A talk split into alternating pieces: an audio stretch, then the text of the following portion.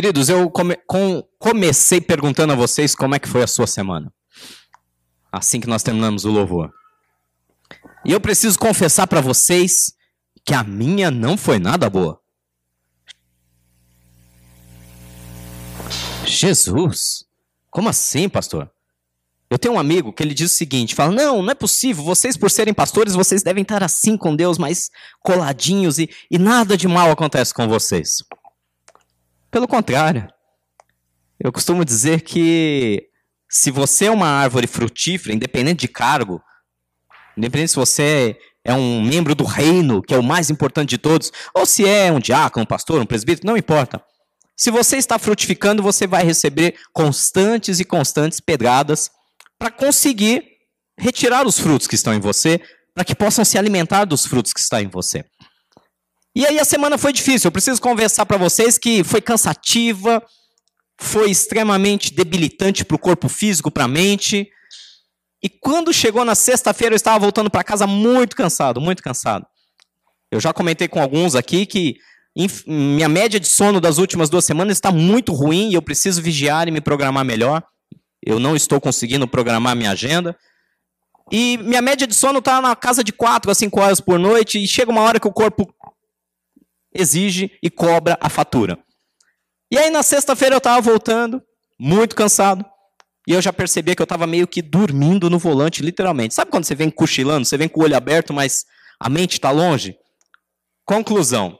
Uma hora eu parei numa esquina, olhei para um lado, não vi carro, olhei para o outro, não vi carro, entrei na rua, mas tinha carro. Mas eu não vi carro. Resumindo, eu bati o carro e bati feio. E aí, o coitado do rapaz que, no qual eu bati no carro dele, ele desceu do carro olhando para mim do tipo, que foi isso? tipo, parecia que eu fiz de propósito, parecia que na hora que ele passou eu falei, vou acertá-lo.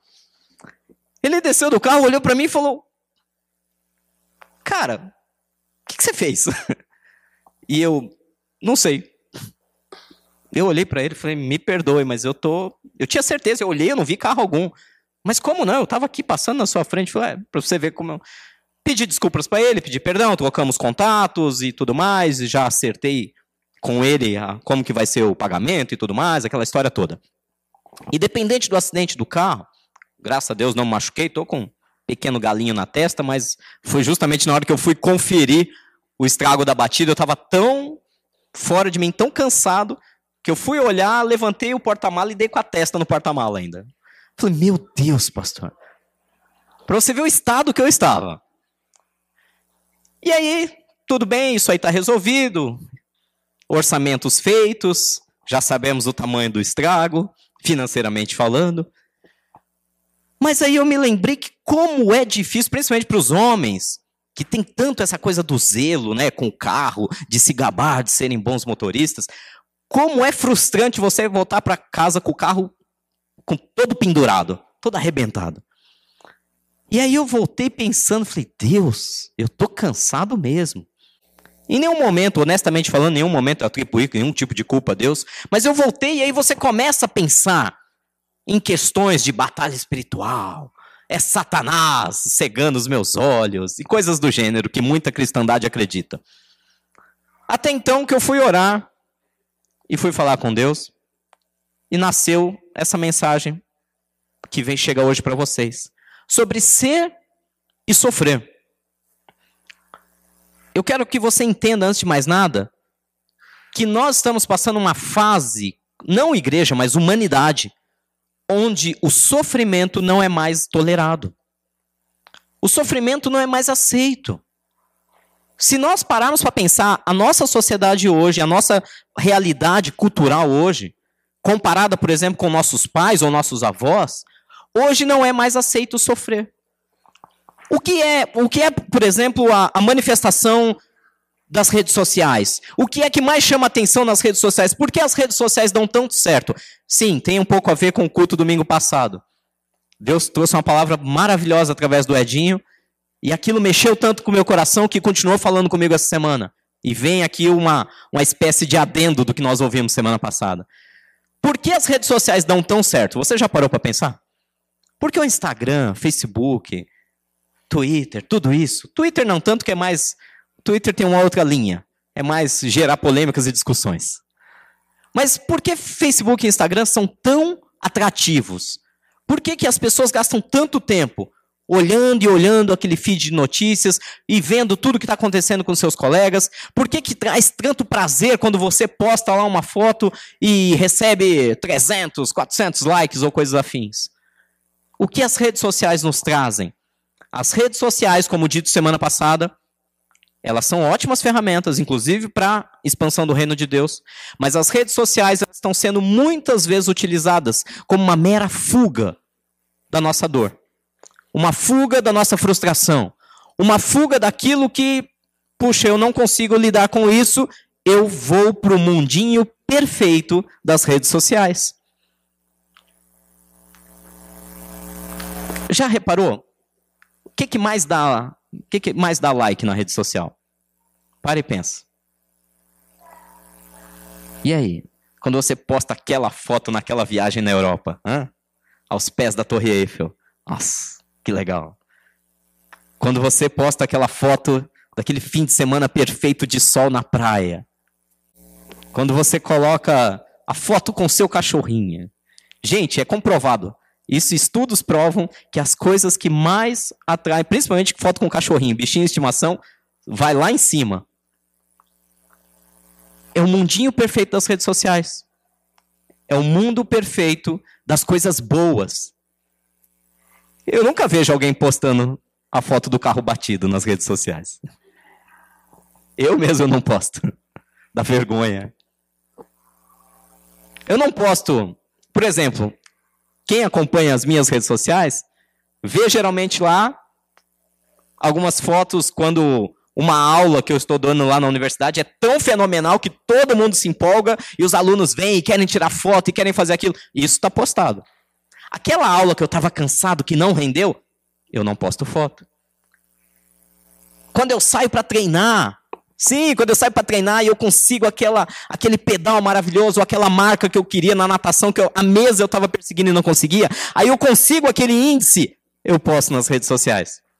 Aquele treino que eu engulo água e mal consigo nadar e chego todo dolorido, eu não posto foto. É assim ou não é que as redes sociais funcionam? Nós só postamos o que é bom, o que é perfeito, aquilo que a gente quer mostrar para as pessoas, o mundinho perfeito. E qual é o problema também? O problema é que nós não expomos quem nós somos e nós nunca expomos o que nós sofremos, apenas coisas boas. E ao você se deparar com uma rede social de um amigo, de um colega, de alguém que te influencia, não importa, nós temos uma tendência muito grande a ficar olhando aquilo e comparando com a nossa vida. Sim ou não? Não vou nem entrar na questão estética, hein? Não vou nem entrar, pelo amor de Deus. Isso aí é pano para manga. Puxa, o corpo que eu queria ter. Ah, o cabelo que eu queria ter. Ah, a roupa que eu queria ter. Não vou nem entrar nesse mérito. Mas só para dar uma pincelada. Nós vemos, comparamos, desejamos, colocamos nossa expectativa lá em cima, é isso que eu quero para mim, enquanto a nossa realidade às vezes está lá embaixo. E os psicólogos explicam que entre expectativa, que está lá em cima, e realidade, Toda vez que a equação fica a uma distância muito grande, nós chamamos essa distância de frustração. E aí foi o tema da semana passada: filhos frustrados. Pastor, onde você quer chegar com isso? Nós estamos em meio a uma sociedade que nos bombardeia dia e noite para não termos frustração. O ser humano não sabe mais lidar com a frustração a nossa geração e a geração, mesmo vocês que têm idade para ser nossos pais, vocês aprenderam nas últimas décadas a não quererem mais sentir frustrações, a não passar mais por sofrimento. E nós precisamos entender uma coisa. Santo Agostinho, ele disse uma frase interessante. Ele disse que Deus só permite o sofrimento, ou mal, como alguns entendem, para tirar deste, para tirar do sofrimento, algo melhor e maior. Tem um porquê. Se você for procurar todos que trabalham na área tanto da filosofia como da psicologia, eles vão explicar para você que o sofrimento é inerente ao ser humano. O que, que isso quer dizer? Faz parte e não tem como tirar dele. É impossível você tirar o sofrimento do ser humano. E detalhe: o sofrimento faz parte da realidade da natureza humana. Vou te dar um exemplo. Você pega o reino mineral.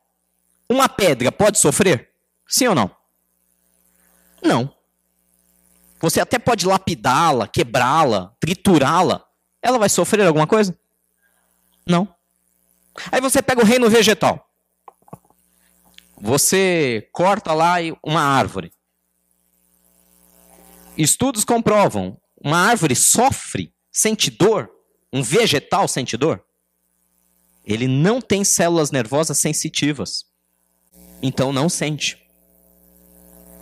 Agora você pega um animal, um animal qualquer, um cachorrinho. E você machuca o coitado, você chuta o coitado. Você não, alguém. Você não faria isso. Alguém lesiona aquele animal. Ele sente dor? Sim, ele sente dor. Agora a pergunta-chave é: ele sofre? O que é sofrimento? Segundo a psicologia, sofrimento é inerente à espécie humana. Sofrimento não é dor. Dor é dor. Um animal pode sentir dor. Sofrimento é toda a carga de frustração que está por trás daquela dor. Porque estou sentindo dor, porque a dor não passa, quando essa dor vai passar.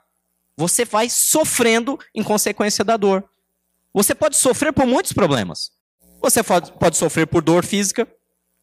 Você pode ter um sofrimento emocional, simplesmente emocional. E nem sempre o sofrimento vai ter uma causa de um mal. A gente associa sofrimento com mal, não é? Ah, não. Sofrimento veio do diabo. Ah, bateu o carro, foi o Satanás. Não, fui eu, sou eu que estava dirigindo. Não foi o diabo que estava dirigindo. Eu não estava possesso por Satanás. Ele não pegou o volante, fui eu. Eu estava cansado, eu fui desatento, eu bati o carro. Mas o que a maioria da, da igreja pós-moderna diz: Ah, o diabo me cegou. Meu irmão, então a coisa tá feia. Se foi o diabo que te cegou, é melhor você rever sua vida devocional com Deus, porque você está ficando possesso e não sabe. Você está sendo tomado pelo diabo para ele tomar teus olhos. Não, foi o diabo que enviou. Olha, eu costumo brincar que o diabo tem as costas muito largas muito largas. Pensa numas costas largas, é o do tal do diabo. Nós não podemos colocar, preste bem atenção no que eu vou dizer. Nós não podemos colocar a culpa de todo o sofrimento humano no diabo. Mais que ele tenha responsabilidades dele e ele trabalha para que isso aconteça, nós temos nossa responsabilidade e digo mais, nós não podemos simplesmente a qualquer preço. So... Ah, não eu, não, eu não posso sofrer. Eu não posso ter problema. Eu não posso ter um filho enfermo. Eu não posso passar uma enfermidade. Eu não posso ter uma crise financeira. Não, porque eu sou filho do Deus Altíssimo e tudo posso naquele que me fortalece. Opa! O que, que Paulo fala? Algumas palavras antes dessa frase? Lembra dessa frase? Todas as coisas eu posso naquele que me fortalece. Eu brinco que esse é o típico adesivo de Kombi, né? Sabe aquela Kombi?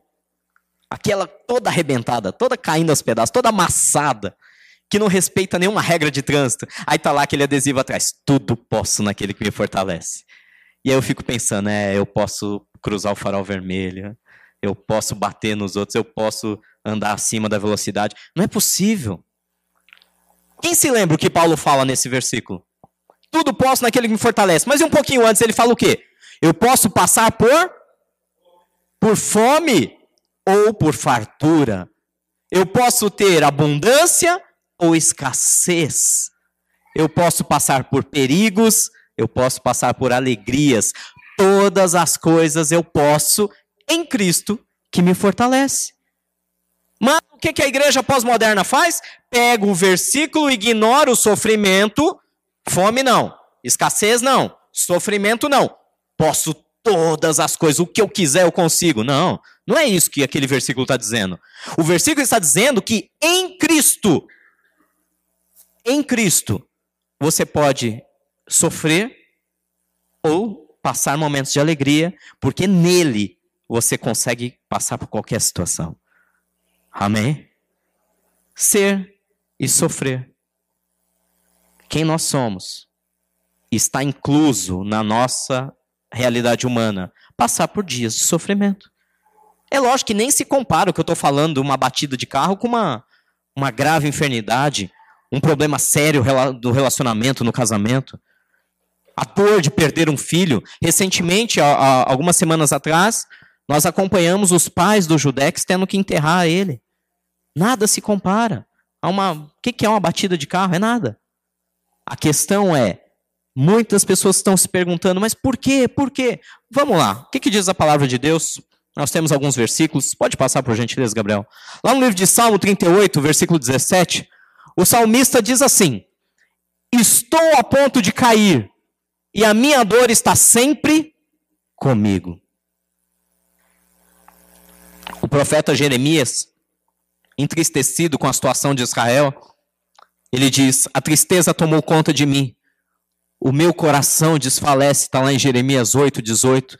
E em Romanos 9, versículo 2, o próprio Paulo ainda diz: Tenho grande tristeza e constante angústia em meu coração.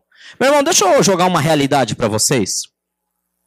Se vocês entram por essa porta, naquela expectativa de que aqui eu vou ser vitorioso e nada de mal vai me acontecer, nós vamos ter que orar para Deus te recolher hoje, então. É o único jeito disso acontecer.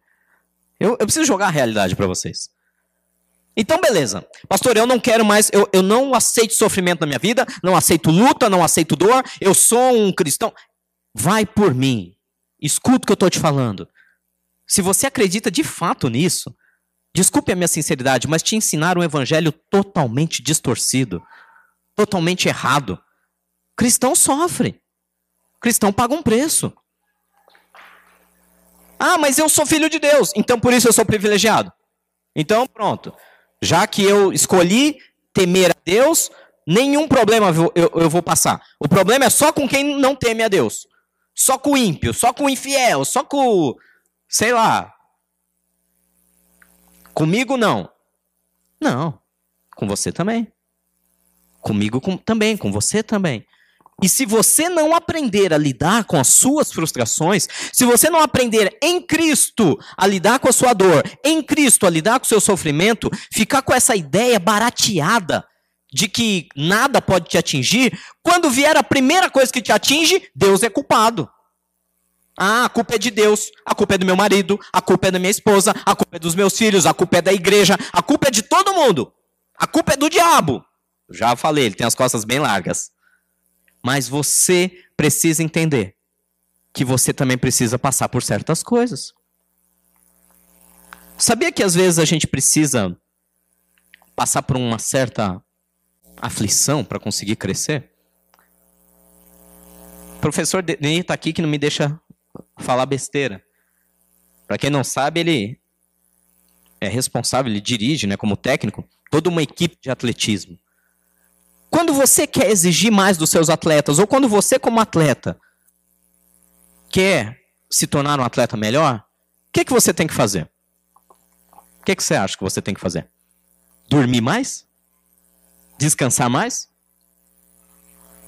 Se você quer melhorar como atleta, você vai ter que exigir mais do seu corpo.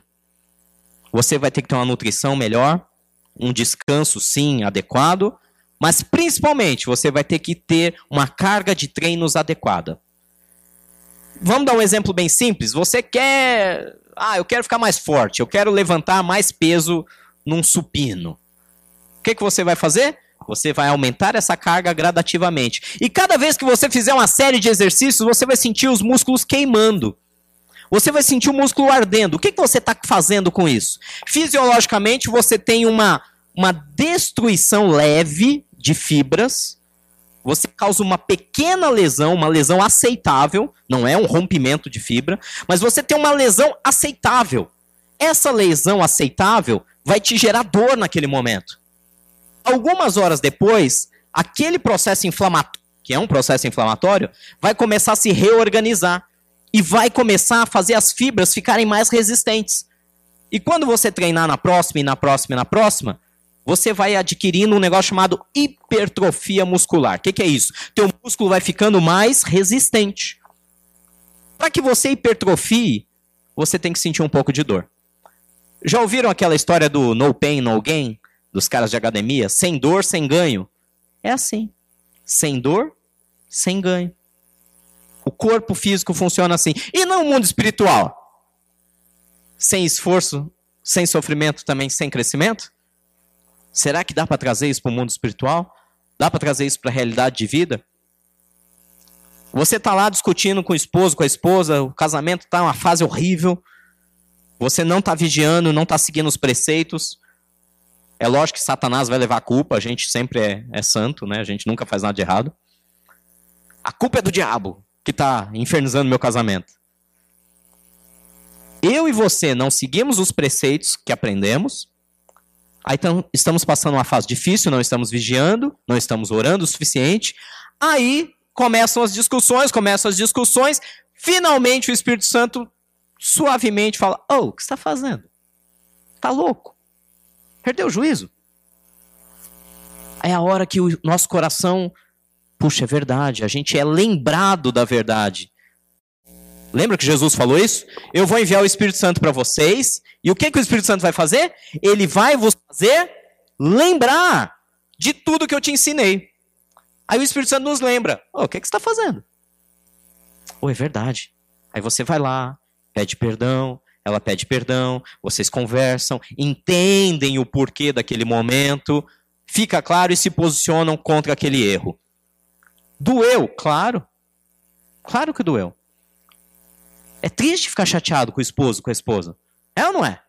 Quem é casado aqui? Não tem coisa mais desagradável?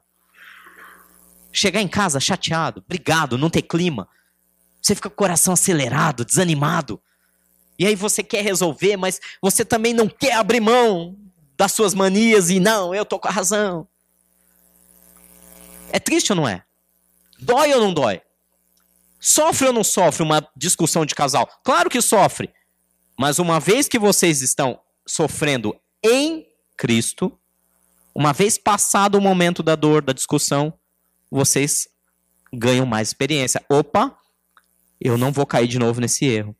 Às vezes a gente até cai, mas fica mais atento, sim ou não? Sem dor, sem ganho. Sem tristeza, sem ganho. Sem sofrimento, sem ganho.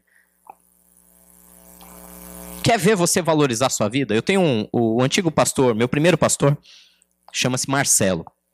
Espero que ele assista esse vídeo e, e se alegre disso. Meu primeiro pastor foi o Marcelo, foi ele que me batizou.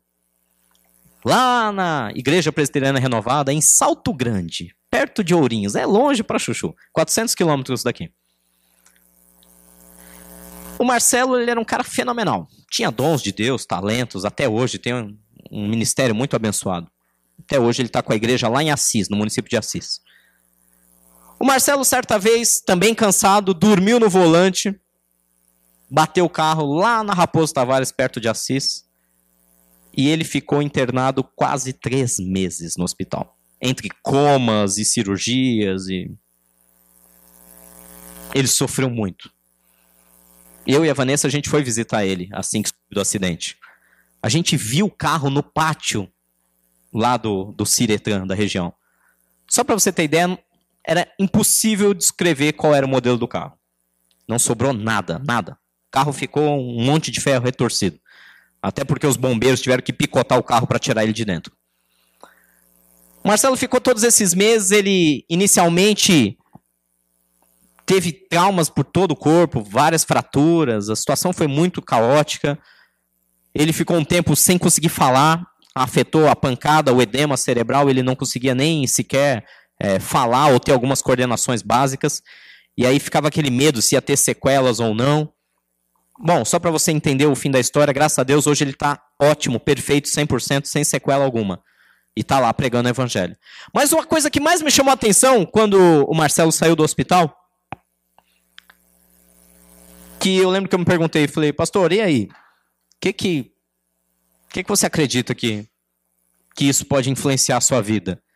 Ele falou: é muito simples.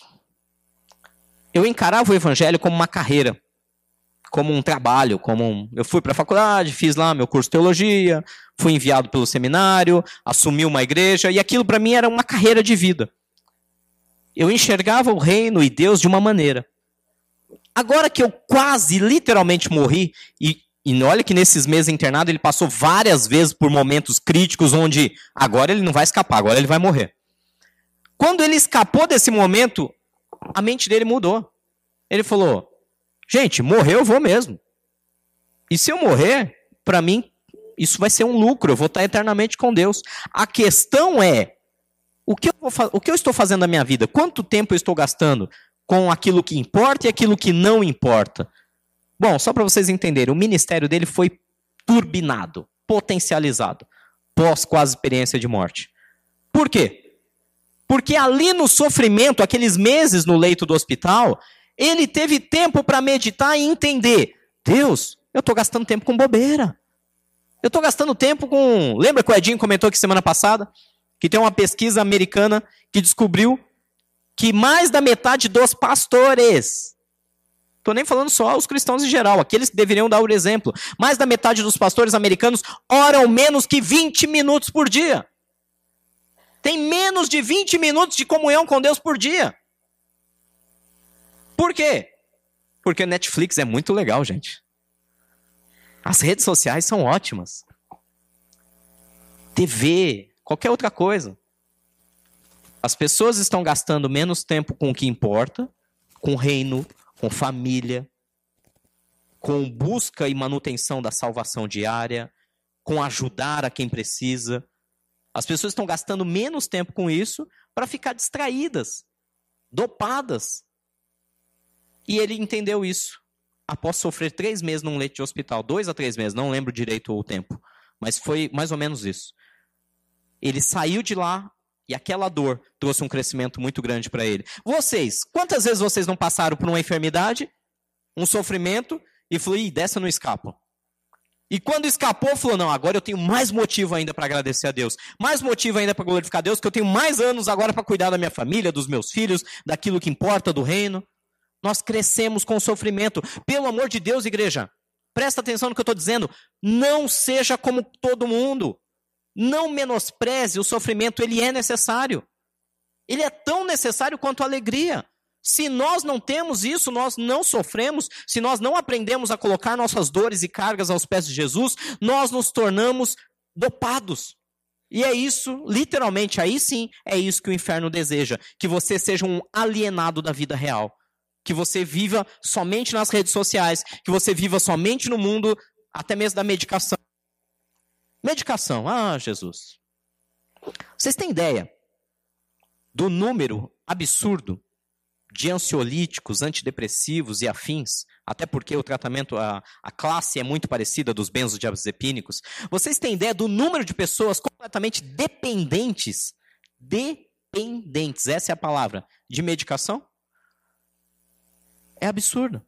Nos Estados Unidos acredita-se, acredita-se, que mais de 20% da população seja dependente. Acredita-se, não tem como provar.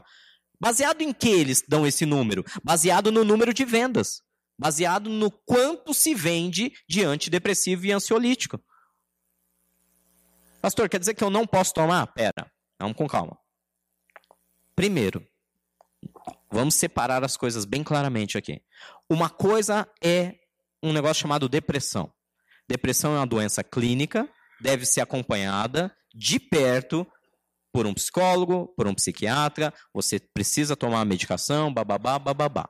Beleza. Uma coisa é, você tem um acompanhamento médico, clínico, e você precisa. Maravilha, vai ser bom pelo tempo que for necessário até que você tenha alta. A outra questão é, ai, eu tô meio nervosa, eu vou tomar um calmante. Aí toma um calmante. Amanhã eu tô nervosa de novo, tomar mais um calmante. E mais um calmante. Daqui a pouco você não dorme sem um calmante. Você precisa do calmante toda noite para dormir.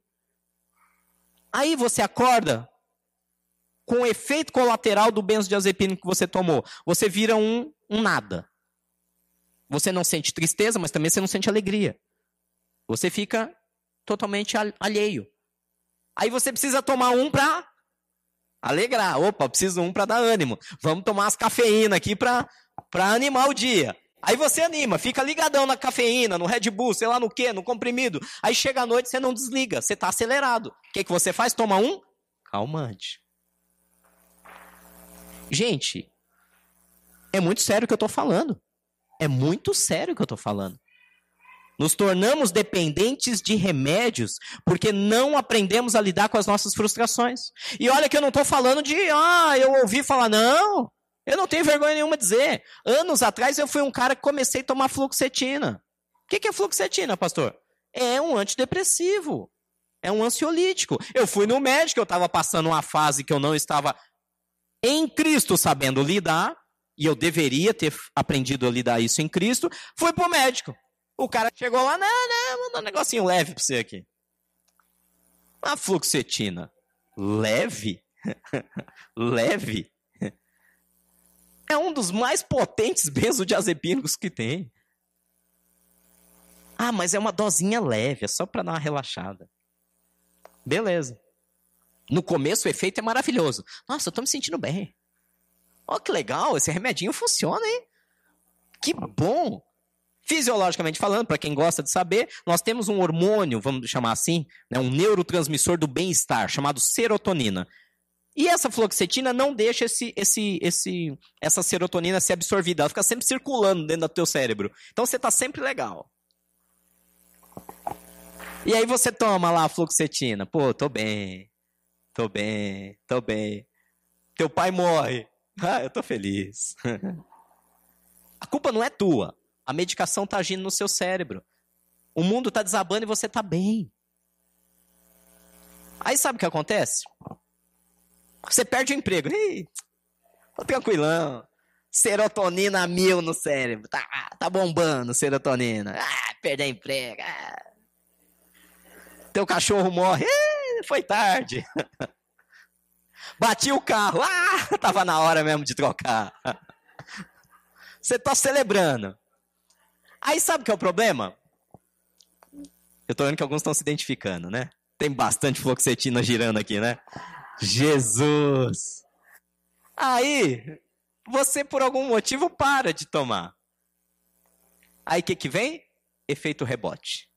Tudo aquilo que estava acumulado, o luto que deveria ter sofrido e chorado e não chorou, vem potencializado a preocupação financeira que deveria ter lá atrás, que não se preocupou, vem potencializado. Aí vem o efeito rebote chamado depressão. O camarada afunda e não consegue lidar mais, porque é muito problema. Mas o problema aconteceu há 10 anos atrás. Mas 10 anos atrás tinha tanta serotonina que você não percebeu. Agora você está preocupado com isso. Gente, onde eu quero chegar com isso? Por favor, ainda bem que esse vídeo vai a público.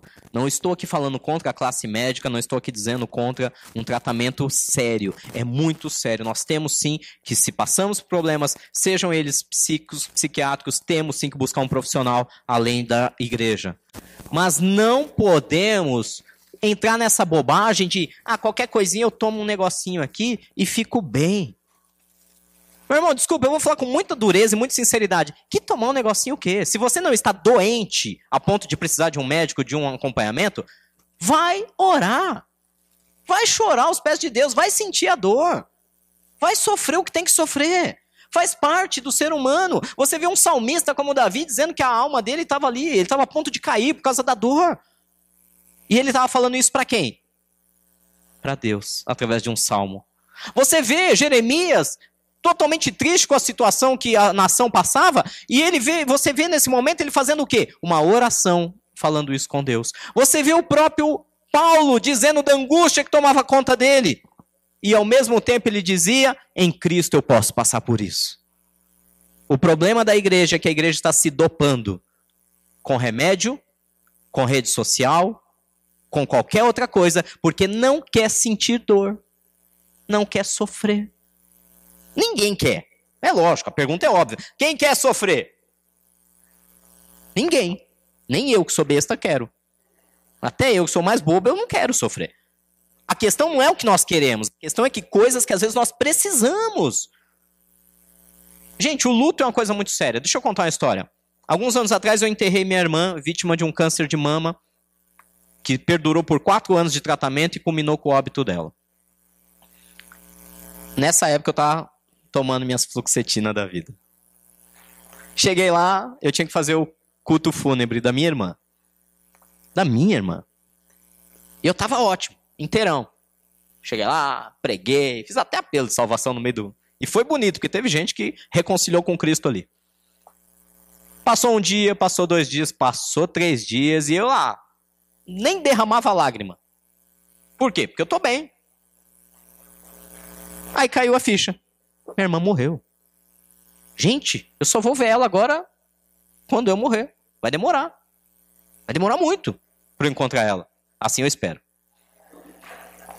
Volto a dizer, se eu morrer agora é lucro, mas sabendo de tudo que tem que realizar, eu ainda espero concluir meus dias aqui. E aí bateu a saudade. Quando bateu a saudade, caiu a ficha, eu desmoronei. Desmoronei. Emocionalmente, espiritualmente, fisicamente. Espiritualmente, para vocês terem ideia, eu virei para um. Pro, na época eu era um pastor auxiliar, virei para o nosso pastor, ele falou: Olha, você está na escala, domingo que vem você vai pregar. E eu falei: Mas não vou mesmo. Ele: Como assim? A escala é sua. Eu falei: Não vou. Não vou, e olha, e e eu acho que nunca mais eu subo num púlpito. Eu desmoronei. Não, mas o que está acontecendo? O que está acontecendo? Aí, aí vem, aí a culpa é de Deus, né? Por que Deus levou minha irmã? Por que, que não curou? Por que Deus não sei o quê? Ele tinha poder e não fez nada. Deixou ela sofrendo. Ela ficou quatro anos ali sofrendo aquela enfermidade, passando por toda a dor, por todo não sei o quê. E era eu que levava ela para fazer químio. Era eu que levava ela para fazer rádio. Eu vi o quanto ela chorava. Por que Deus não fez nada? Olha isso. Revoltei com Deus revoltei com Deus. Desmoronei. Por que, que eu desmoronei? Porque eu não soube lidar com a minha dor. Porque eu não soube lidar com o meu sofrimento. Eu tinha que ter sofrido e eu achava que não tinha que sofrer. Eu vinha de um evangelho que cristão bom não sofre, não chora, não passa problema. Não, tá tudo bem, vai tudo bem. É a história lá da, da, da viúva, né? Vem lá, ah, não, vai tudo bem, o filho morreu. Filho morreu, acabou de morrer, Aí vai em direção ao profeta, lembra dessa história? Vai buscar lá o profeta, e aí passa por um que não é o profeta. Ah, e aí o que acontece? Tá tudo bem. Algumas pessoas confundem o foco daquela mulher de só diante do homem de Deus, que Deus mandou ela procurar. Só diante dele ela chorou. Lembra que quando ela viu o profeta, aí sim, aí ela chorou, abriu o coração, falou: Meu filho morreu, acaso eu te pedi alguma coisa? Você foi lá, aquela história toda que vocês conhecem. Algumas pessoas confundem o foco daquela mulher de só abrir o coração com a pessoa certa, isso é foco. E acha que não, que o cristão tem que ser assim. Qual, todo mundo tá tudo bem. Para nós pastores isso é muito engraçado. A gente sabe que a pessoa está sofrendo, sabe que a pessoa está chorando, sabe que está cheia de problema. Aí a gente vai lá, liga, manda um WhatsApp. E aí, tá tudo bem? É uma pergunta meio, né? É só para começar o assunto, né, gente? É só para começar aquele ah, ah, estamos levando com a graça de Deus, né? E aí vai o assunto. Não, aí você manda e aí tá tudo bem. Tudo bem. Você sabe que não tá bem. Você sabe que a pessoa está enferma, está brigando com o marido, está sem dinheiro. Você sabe. As pessoas preocupadas com ela trazem, pastor, por favor, entre em contato com fulano, não está nada bem. Aí você entra em contato, e aí, fulano, como é que você está? Tô bem. Eu quebra qualquer argumento. Você vai falar o quê? Vai falar, eu sei que você não está? Você é um mentiroso? Vai pro inferno? Não vou falar isso. Você não vai mandar lá, ó, sim, sim, não, não, hein, meu irmão? Tá bem mesmo? Você não vai fazer isso, você não vai ser deselegante. Vontade até dá. Mas a gente não faz. A gente respeita. Assim como Deus respeita, o Espírito Santo respeita a posição da pessoa. Deus só vai entrar num coração que abre a porta e diga: "Tá bom, Senhor, pode pode fazer morada aqui". Nós, como líderes, nós temos a mesma incumbência. A gente não pode simplesmente atropelar a vida da pessoa e falar: "Não, eu sei que tá tudo errado, deixa eu ajudar". Não. Esse tá tudo bem é um perigo quando não tá. Se você me perguntasse para mim essa semana, na sexta-feira, quando eu cheguei em casa, tá tudo bem? Meu irmão, não tá mesmo. Eu ia até chorar no teu, no teu ombro. Ela falou: olha, bati o carro. Pastor, mas é só um acidente. É, mas custa dinheiro. Eu tô sendo muito honesto. O que me preocupa é, tem que pagar, né? tem que pagar o carro do coitado que eu bati, tem que pagar o meu, aquela coisa toda. E aí, aí você começa a fazer conta. Puxa vida, não podia entrar num, num prejuízo agora, mas tudo bem. Graças a Deus, em Cristo eu posso passar por esse sofrimento.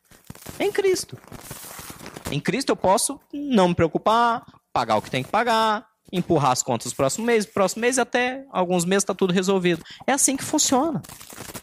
Aí a pessoa tá lá cheia de problema financeiro. Isso é, é muito sério que eu vou falar. A pessoa tá cheia de problema financeiro, tá devendo, tá não sei o quê. Aí ela pensa: eu tô mal, eu tô cheio de dívida. O que, que eu vou fazer? Mais uma dívida para me alegrar. Eu preciso ficar feliz. Tô devendo, sei lá, tô devendo mil reais. Lá no cartão da, da Renner, da Riachuelo, da. Ó Deus falando aí. Vejo que as profetas. Você tá devendo lá no cartão. Aí você fala, puxa, eu tô muito triste. O que, que eu vou fazer? Eu preciso alegrar meu coração. Eu vou comprar mais umas brusinhas. Aí eu vou ficar feliz. é assim ou não é? Gente, nunca passou isso pela cabeça de vocês? não. Não. Puxa, eu vou ter que ficar três, quatro meses até o fim do ano sem comprar nada, economizando. Ah, não. Ai, ai, só de pensar me dá uma tristeza, uma angústia. Eu vou comprar um negocinho, só um negocinho. E aí você aumenta um pouquinho a dívida. Aí quando você olhar para ela, quando chegar a fatura do cartão do crédito no mês que vem, aí você, puxa, três, quatro meses sem comprar nada. Não, só mais uma bota. E assim vai. E assim vai. Ou uma camisa, ou sei lá, o que for. Nós temos uma tendência de, ao invés de lidar com a situação, com o sofrimento, com o problema, a gente quer se alegrar. Não, vamos alegrar, vamos alegrar. Alegrem-se no Senhor. Paulo diz, outra vez eu digo. Ele repete isso, ele enfatiza: alegrem-se no Senhor. O salmista Davi diz: O Senhor é a força da minha salvação, o Senhor é a minha alegria. Não quer dizer que eu vou estar tá dopado. Ah, eu estou cheio do Espírito Santo, estou celebrando que eu bati, estou celebrando que eu estou endividado, estou celebrando que, sei lá, morreu. Não, não é isso é que no Senhor você pode chorar aos pés dele, derramar sua dor aos pés dele e receber bálsamo para sua alma. Mas nós precisamos aprender a fazer isso, gente. Eu sei que é bizarro, parece, ter, parece ser bizarro alguém ter que de um púlpito dizer: sofra, sofra o que tem que sofrer, não mais. Nem uma gota a mais, nem um segundo a mais. Não chore a mais, não entre num ciclo de se fazer de vítima, não entre num vitimismo, ah, eu sou um coitado, eu tenho que sofrer. Não, isso é outra escola. Isso é outra escola evangélica. Nós tivemos há décadas atrás a escola da penitência. Se você não sofrer, se você não viver uma vida de cão na terra, você não vai para o céu. Aí era a escola que te ensinava. Você tem que sofrer, sofrer, sofrer, sofrer, sofrer, só sofrer nessa terra, e aí sim você herda o céu. Aí depois, algumas décadas depois, que são as últimas que nós vivemos, é o inverso. Não sofra, não sofra, não sofra, não sofra nada, porque você é filho de Deus, você vai conquistar, você vai conseguir, porque tudo que você quiser vai ser teu. São os dois extremos. Nunca sofra, porque Deus conquistou tudo para você. E o de algumas décadas mais antigas ainda do você não tem direito a nada, é só sofrimento, senão você não vai para o céu. Gente, nem mar nem terra. Palavra. Bíblia pura. Tenha tristeza, mas também celebre em Deus. Vamos adiante que eu estou com o horário avançado aqui. Se você vê o que o próprio apóstolo Paulo fala em Romanos,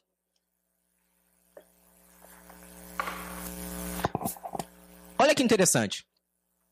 Ele vem falando do sacrifício de Jesus por nós, no capítulo 5, que Jesus se entregou, que Jesus morreu, que Jesus sofreu.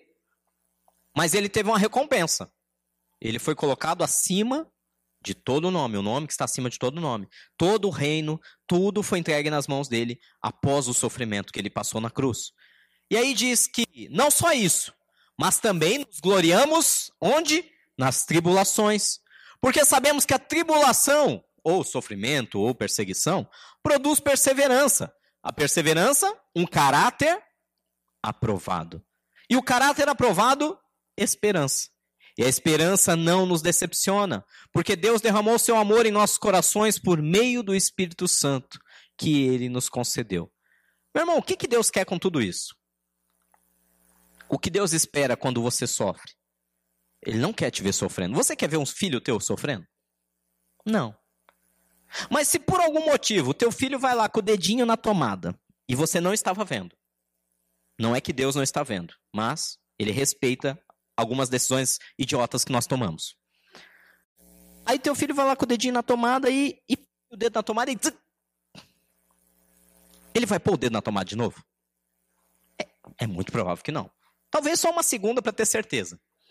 E, eu era dessas crianças meio bestas. Eu falo por mim. Eu me lembro, eu me lembro. Eu tenho vaga lembrança do. Tu, eu falei, meu, de onde veio isso? E eu tão curioso para entender de onde saiu aquele negócio que eu falei, meu, é um bicho, o que que tá... Aí eu enfio o dedo de novo. Aí, independente de saber o que era, eu entendi que não podia mais colocar o dedo ali, porque machucava e muito. É assim que funciona. Essa tribulação, esse sofrimento, ele tem um propósito. E o propósito final é isso aqui, ó. Um caráter aprovado que nos conduz a uma esperança. Eu e você, nós temos nosso caráter moldados por uma série de coisas. Genética é comprovado que influencia, ou seja, os genes que são passados aos nossos pais. O ambiente que nós somos criados influencia muito. Como você passou sua infância, sua adolescência, como era a sua família, seus irmãos, o bairro que você vivia, a escola que você estudava, quais são as pessoas que relacionavam com você e o que você aprendeu delas. Mas um caráter pode ser transformado, e aí a hora mais linda de todas, por Deus. Um caráter pode ser transformado por Deus. Mas aí é uma questão de você escolher isso. Você pode dizer: não, eu sou o crente Gabriela, eu nasci assim, eu sou sempre assim, vou morrer assim. Gabriela.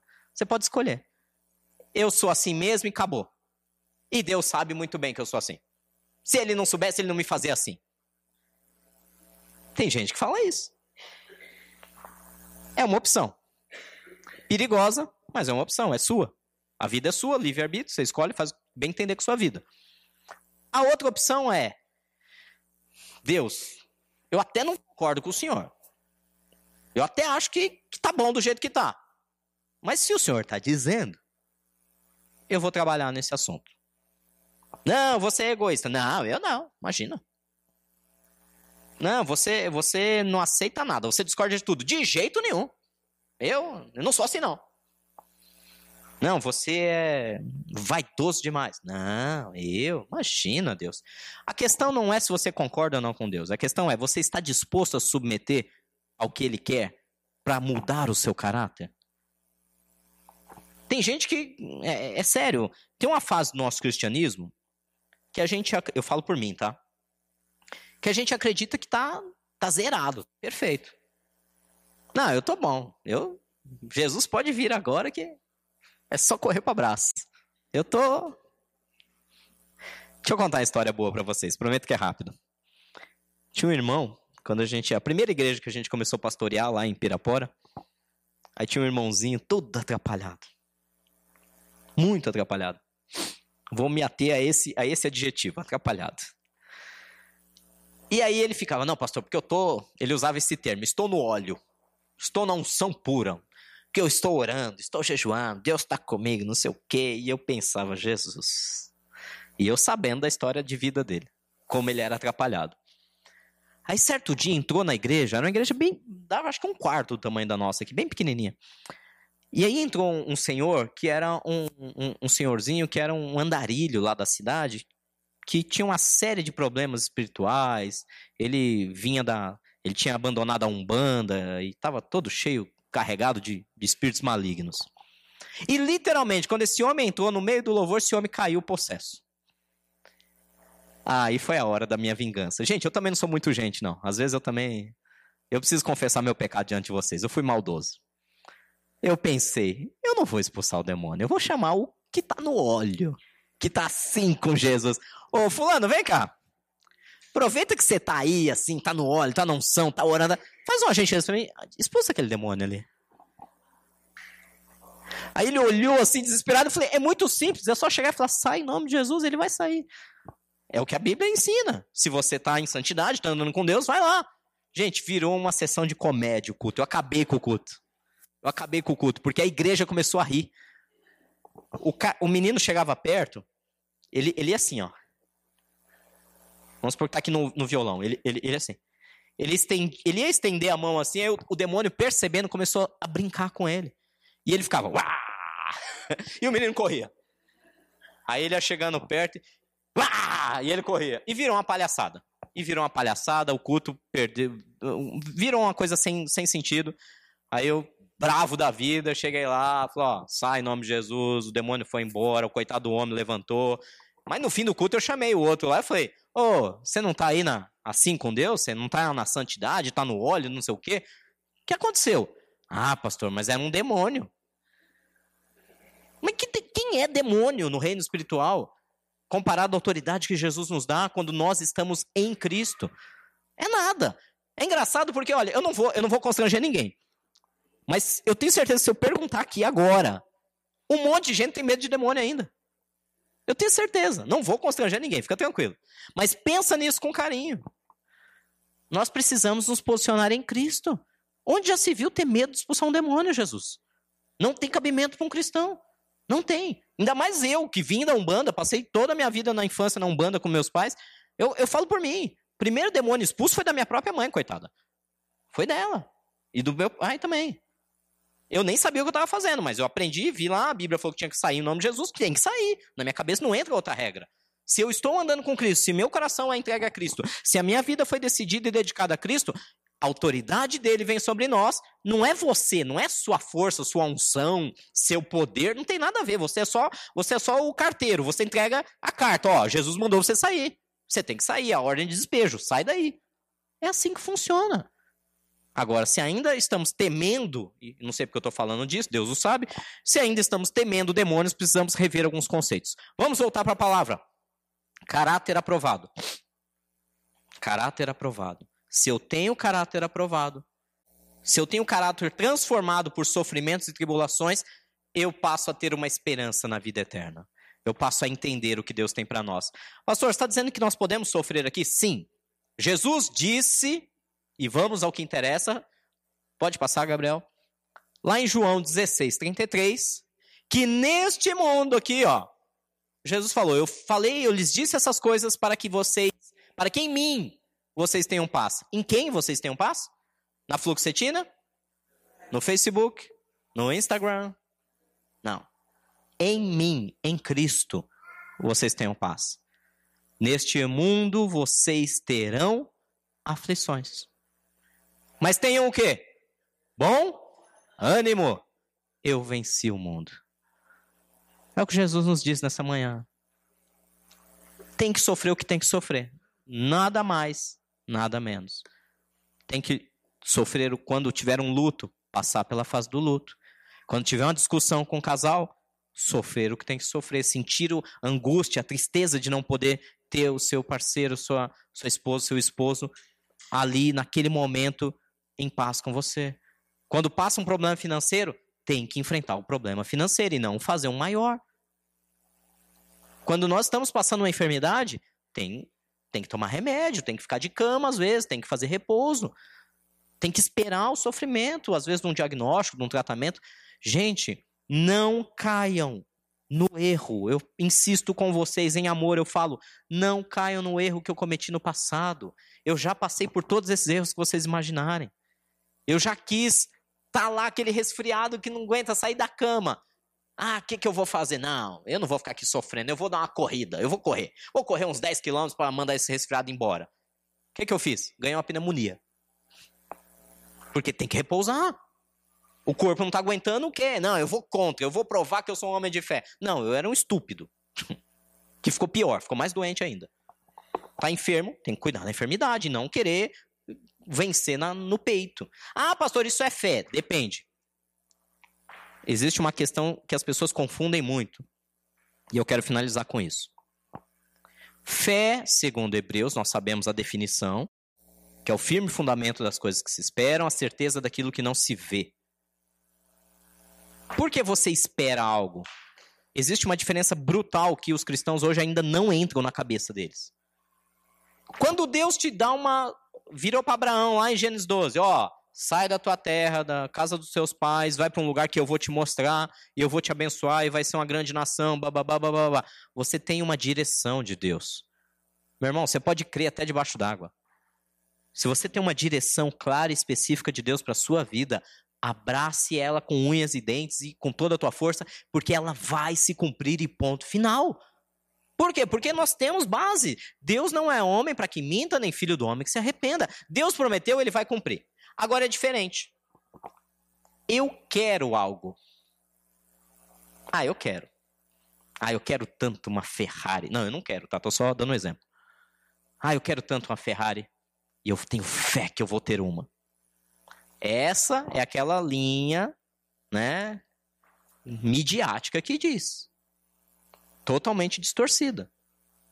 Se você se apegar com fé a uma coisa que Deus não te prometeu, a chance de você sair mais frustrado ainda precisar de mais fluoxetina ainda é enorme. É enorme. Porque aí você vai estar tá barganhando. Isso não é fé. Desculpe a sinceridade, isso é estupidez. É estupidez. Querer cobrar de Deus, querer cobrar da sua esposa algo que ela nunca te prometeu. Querer cobrar dos seus filhos algo que você nunca ensinou. Não, não vou entrar nesse mérito, porque o horário já, já estourei todos os horários possíveis. Mas você, você foi ausente. Você nunca esteve perto, você nunca demonstrou carinho, amor, nunca ensinou seu filho. Aí, por algum motivo que você não sabe qual, ele se perde. Ele se perde em drogas, em violência, em mau caratismo. E aí você fica lá, eu creio que Deus vai transformar, eu também creio. Mas você plantou sementes ruins, agora cabe a você ir lá arrancar essas raízes e plantar novas boas sementes na vida dele. E não ficar lá só eu creio. É a mesma coisa de ficar, eu creio que Deus vai me dar uma Ferrari, mas Deus prometeu isso? Não, então por que, que você crê? Porque você é ganancioso, porque você quer ter uma Ferrari. E não porque Deus tem um projeto na sua vida de te dar uma Ferrari. Agora, se Deus te der um projeto de restauração, de santidade, de salvação, de saúde plena, física, emocional, meu irmão, abraça e vai. Chora o que tem que chorar. Você vai passar angústia, você vai passar tribulação, você vai passar aflição mas não desanima.